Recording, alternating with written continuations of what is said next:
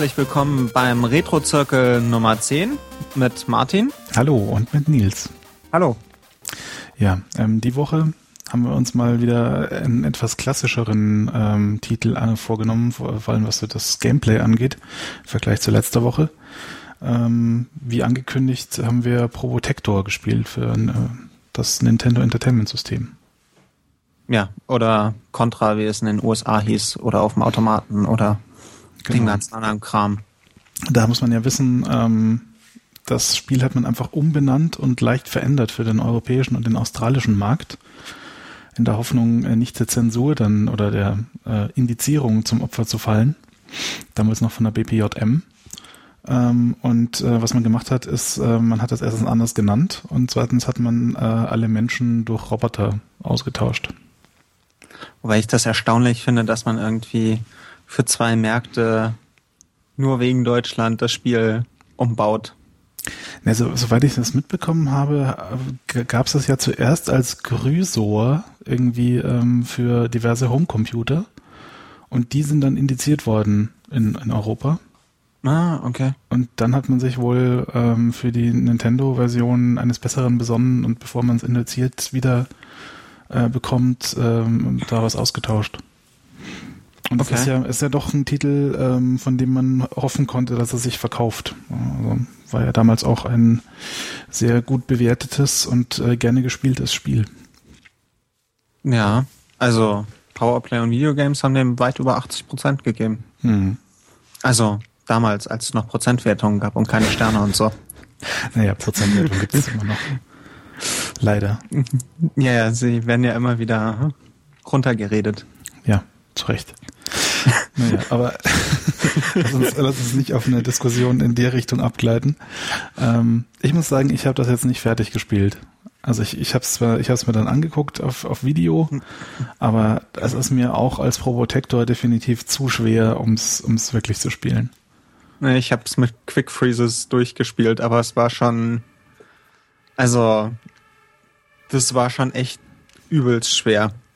Ich meine, ich habe mir dann diese, diese Longplays angeguckt, ähm, wo, wo der da halt wirklich durchturnt und durchläuft, ähm, ohne irgendwie einmal einen Fehler zu machen. Und da denkst du dir halt echt, also, ne, das, wahrscheinlich geht das auch nicht mit rechten Dingen zu, in Anführungszeichen, ja, aber ähm, abgefahren. Ja. Also ja, der läuft da irgendwie in einer Viertelstunde durch das ganze Ding durch. Und du denkst dir, oh scheiße, ich bin im ersten Level schon irgendwie 28 Mal gestorben. Ja, also ich habe auf Cult Power war irgendwie eine der Kommentare zum Spiel. Ja, ich habe das mal wieder rausgeholt und gleich zweimal durchgespielt. Dauert ja nur eine Dreiviertelstunde. naja, also wer kann, der kann an der Stelle, wie man ja, hier, ich kann so schön sagt. Ähm, um was geht's eigentlich? Es ist ein, ein sogenannter Run and Gun. Ähm, es, es, es ist so das, das Genre. Also man ist so ein, ein Soldat, bewegt seine Spielfigur von links nach rechts. Ähm, dabei äh, zumindest in der Nintendo Entertainment System Variante, äh, scrollt dann das Level und ähm, man hüpft und schießt und versucht von links nach rechts zu laufen. Ja, und manchmal in der, also manchmal noch in 3D oder es gibt auch ein Level, wo man so ein bisschen von unten nach oben ja. also sich diese, bewegt. Diese Wasserfall-Level, da hüpft man eigentlich mehr oder weniger nur und versucht ja. halt so diesen Wasserfall hochzuhüpfen ähm, über Plattformen und äh, diese 3D-Levels, die waren ja irgendwie also äh, die, die, sehr seltsam. Äh, muss man sich so vorstellen wie Tetris 3D im Prinzip. Ja, man hat so einen Blick in den Raum mit einem Fluchtwinkel, also mit einem Fluchtpunkt in der Mitte quasi. Und ähm, ab und zu zoomt es dann so ein bisschen rein und sieht seltsam aus, finde ich. Ja, naja, zoomt halt, wenn man den Raum wechselt. Ja. Wenn man in den nächsten Raum läuft. Aber die waren auch wirklich, und man, das hatte so ein bisschen was von Schießbudenspiel, weil man ja sich eigentlich nur unten bewegt hat. Hm. Da es ja so eine, so eine Sperre immer gab. Ja. Und oben dann die ganzen Gegner kamen, manchmal noch kamen Gegner auf einen zu und die ganze Zeit kamen viel zu viele Kugeln auf einen zu. Definitiv.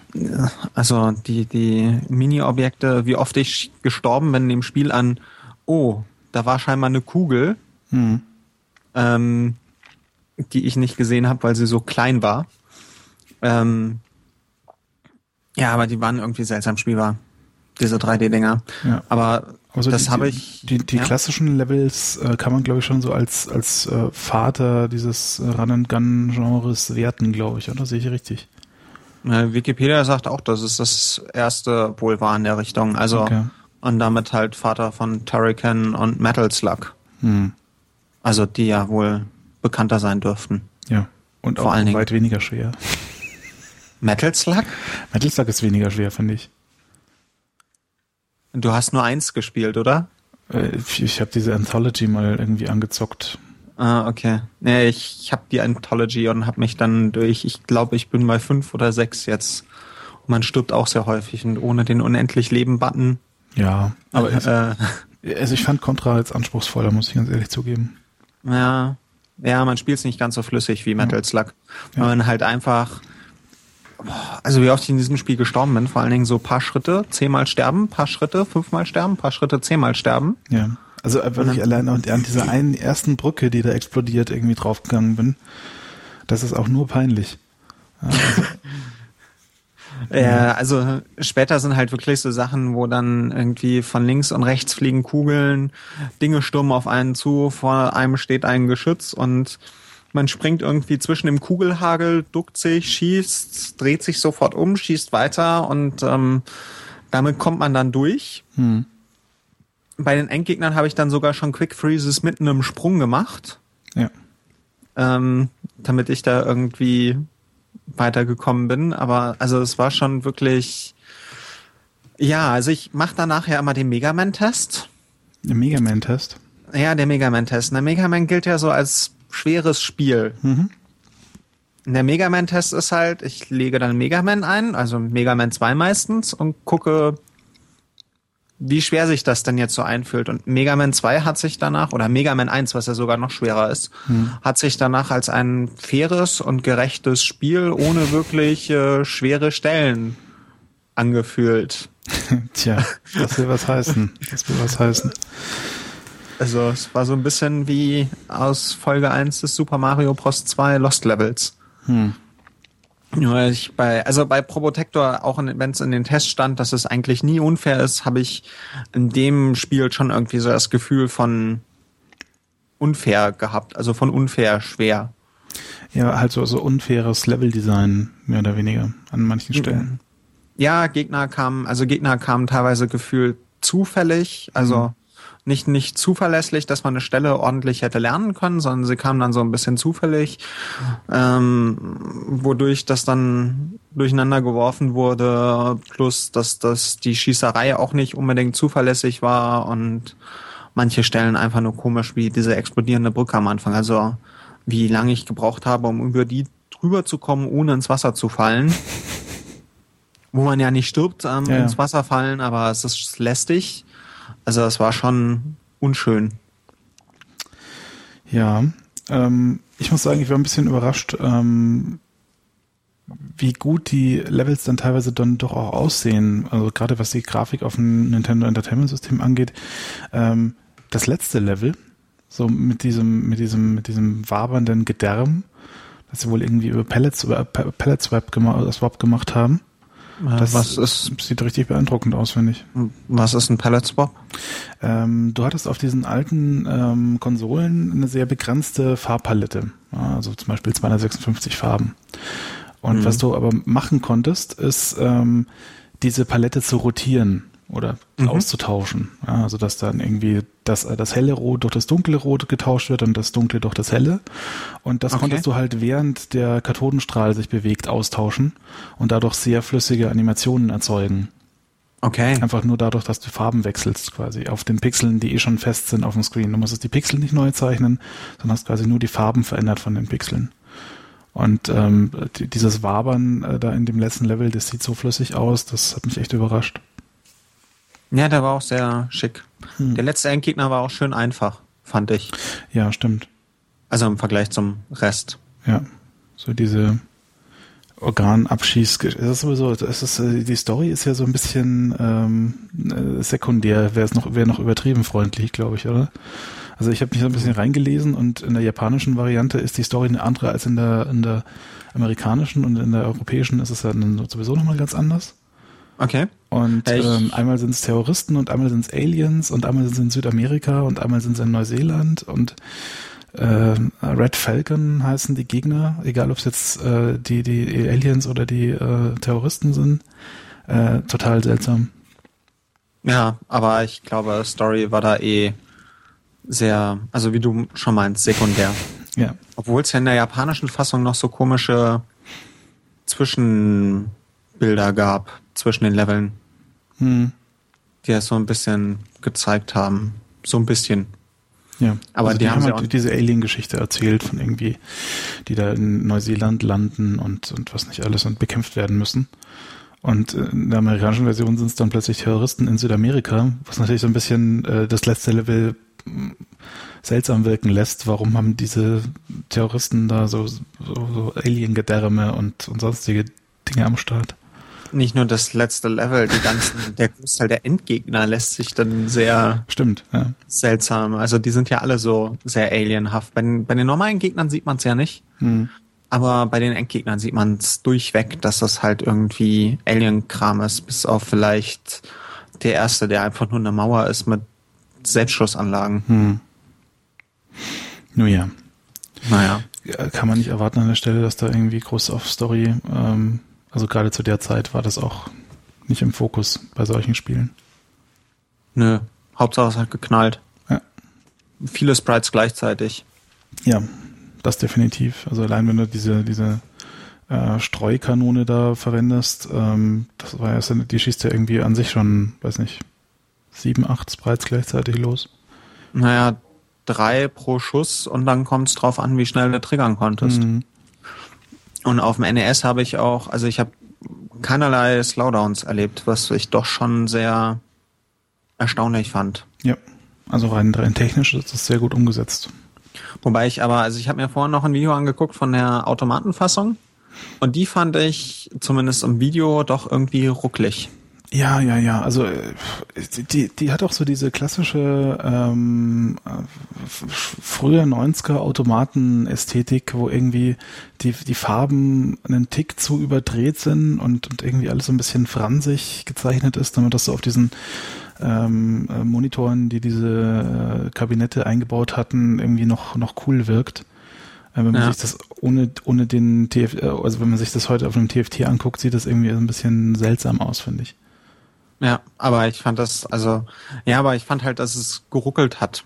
Ja, das auch, definitiv. Sah, also, weil ich sehr seltsam fand auf dem Automaten. Aber er sah ganz schick aus. Hm. Also, auch wenn die Farben überzeichnet waren, fand ich, naja, so ein bisschen wie bei AirTyp, wo wir uns ja auch schon so über die Qualität der Grafik gewundert haben. Ja.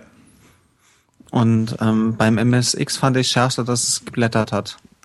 Das, das macht das Spiel ganz anders, ja. Das habe ich mir auch angeguckt. Ähm, das ist irgendwie da, da, muss man echt zweimal hingucken, äh, ist das wirklich das Gleiche. Ja, aber die haben da wirklich für jeden, für jeden Screen äh, einmal komplett umgeblättert und nicht gescrollt. Auch wahrscheinlich äh, der Technik geschuldet an der Stelle. Ähm, auch lustig. Ja, aber das Leveldesign war das gleiche, zumindest sah es so aus. Hm. Gleiches Leveldesign, aber dieses Blättern war halt schon wirklich, also für jedes Ding Blättern, es sieht schon seltsam aus in so einem Spiel. Definitiv. Also, im Gegensatz zu Zelda oder sowas. Wo es ja passt, da passt es irgendwie gar nicht. Ja. Hm. Gut, haben wir denn sonst noch irgendwie was? Also, wie fandest du es denn so, außer dass es übelst schwer ist? Also es ist übelst schwer und ähm, ich bin ja grundsätzlich nicht so der wahnsinnige Fan von äh, Run and Gun. Also Metal, Metal Slug kann ich mich für erwärmen, weil mir da gefällt mir die Grafik halt einfach auch äh, tierisch gut. Ähm, aber so Turrican und auch Contra ist ganz nett so, aber es ist nicht das, was ich, was ich irgendwie am allerliebsten spiele. Und gerade wenn es dann so sauschwer ist, dann motiviert es mich auch, das dann nach einer, nach einer äh, absehbaren Zeit dann nicht mehr großartig weiter zu zocken. Oh, das wird böse Kommentare geben. Ja, glaube ich. Wir gerne. reden schlecht über Turrican, aber ich war auch nie der riesen Turrican-Fan. ich mag die Musik total gerne. Ich finde auch den Grafikstil sehr schön, aber irgendwie konnte ich mit dem Spiel nur so mäßig viel anfangen. Mein, mein Erstkontakt mit Probotector Contra war ja die Gameboy-Fassung und dann Super Contra. Mhm. Doch, ich habe Super Contra, das habe ich mir hier aus der Bibliothek ausgeliehen. wir haben ja in Berlin die amerikanische Gedenkbibliothek, da konnte man sich früher US Super Nintendo Spiele ausleihen. Mhm. Und da habe ich mir Super Contra ausgeliehen und das war so mein erster richtiger Kontakt und das war schon ziemlich, das hat mich geflasht, das Spiel. Das war sehr, sehr unterhaltsam. Aber, und Metal Slug ist sowieso cool. Aber ähm, generell kommt aufs Spiel drauf an. Probotector, ich fand's gut, aber jetzt nicht so den Überbringer. Also es hat sich, naja, ich finde, es hat sich nur so mäßig gealtert, aber das hängt, glaube ich, auch so ein bisschen mit dem Schwierigkeitsgrad zusammen. Ja, ich denke, es ist auch immer eine große Frage. Hat man das gespielt, als man jung war und ähm, was verbindet man damit? Und das ist halt bei mir nicht der Fall, dass ich das gespielt hätte und deswegen verbinde ich damit auch nichts. Und ich, ich, ich erkenne das so als einen Klassiker an, ähm, ähm der, der irgendwie so rein geschichtlich äh, für Videospiele ähm, signifikant ist, aber so spielerisch gibt's mir jetzt nicht viel. Ja, bei mir, bei mir fällt's unter ganz nett. Ähm, aber andere Spiele in dem Genre sind vorzuziehen. Ja.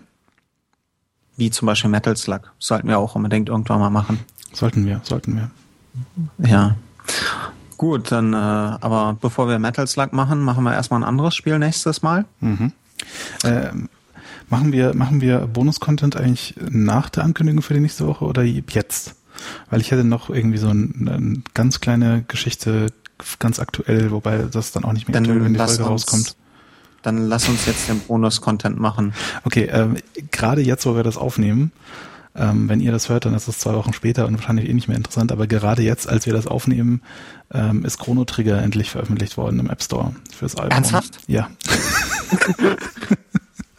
Ernsthaft? Ich lade es gerade runter. Oh Gott, ähm, was kostet's denn? Äh, 10 Dollar. 10, oh. Naja. An, anständiger Preis.